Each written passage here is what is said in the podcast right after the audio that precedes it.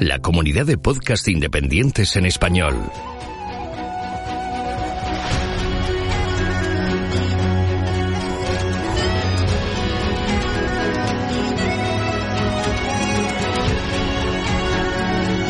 Estás escuchando Geocastaway, el podcast de geología y ciencias de la Tierra.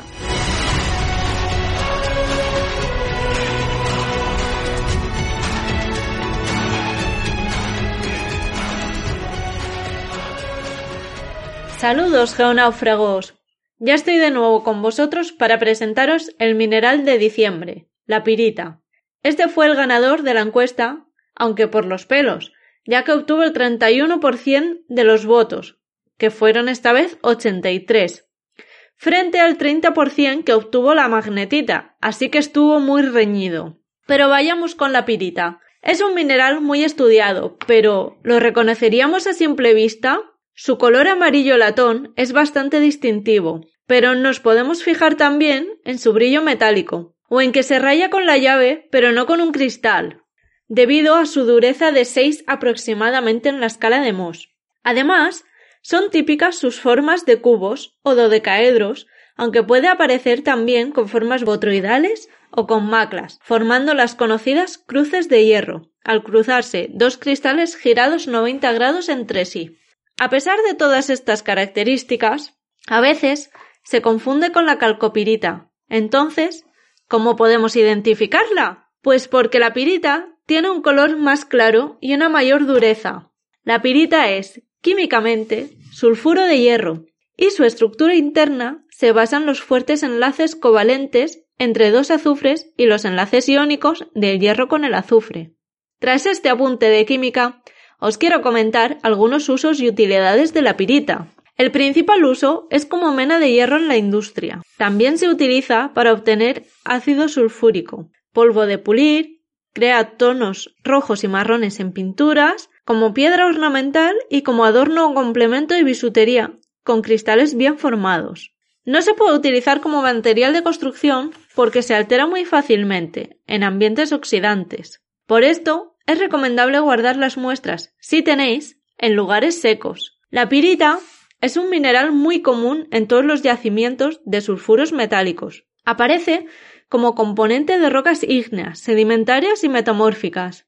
Hay ejemplos curiosos de piritas sedimentarias, como las framboides, que adoptan formas de colonias de bacterias, llegando a reemplazar algún fósil. Como minerales asociados a la pirita, es decir, minerales que se suelen encontrar junto a la pirita, tenemos la calcita y dolomita, como minerales característicos de rocas sedimentarias. Algunos sulfuros, como marcasita, calcopirita, galena y blenda, y otros tipos de minerales como el cuarzo, la fluorita o el oro. Debemos recordar siempre que la pirita se altera muy fácilmente en condiciones ambientales a distintas variedades de sulfuros de hierro, con colores muy distintos, violeta, blanco, negro, verde, también es muy frecuente su alteración hidratada a limonita. Antes de terminar de hablar de la pirita, me gustaría compartir con todos vosotros algunas de las localidades más famosas por sus ejemplares de pirita. Estas son Elba en Italia, Illinois en Estados Unidos, algunas localidades en China, Australia y Bulgaria, y Navajún en España, con cristales de más de 7 centímetros de lado. En México también se han hallado cubos con 5 centímetros de lado, en Jalisco. Además, si queréis ver ejemplares de pirita en España, os podéis acercar al Museo Geominero en la calle Ríos Rosas, número 23 de Madrid. Tienen unos ejemplares preciosos. Por mi parte, no me queda más que daros las gracias por estar un mes más ahí. Aprovecho la ocasión para comentaros que el certamen mineral del año 2018 que he promovido en la web Los Porqués de la Naturaleza, finalizó el pasado 30 de noviembre, con 411 votos. Fue todo un éxito. Muchas gracias. El ganador de esta primera edición ha sido el mineral Moganita, y será el mineral del que os hablaré el próximo mes, en su honor por ser el ganador. Agradezco también el apoyo dado a este certamen desde Geocastaway y desde otras muchas asociaciones. Nada más por esta vez. Saludos a todos los oyentes y hasta la próxima.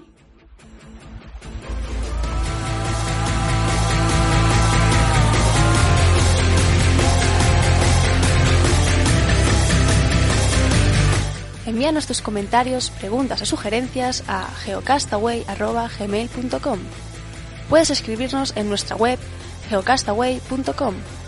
Búscanos en Facebook y en Twitter y escúchanos también a través de iTunes, Evox o Miro.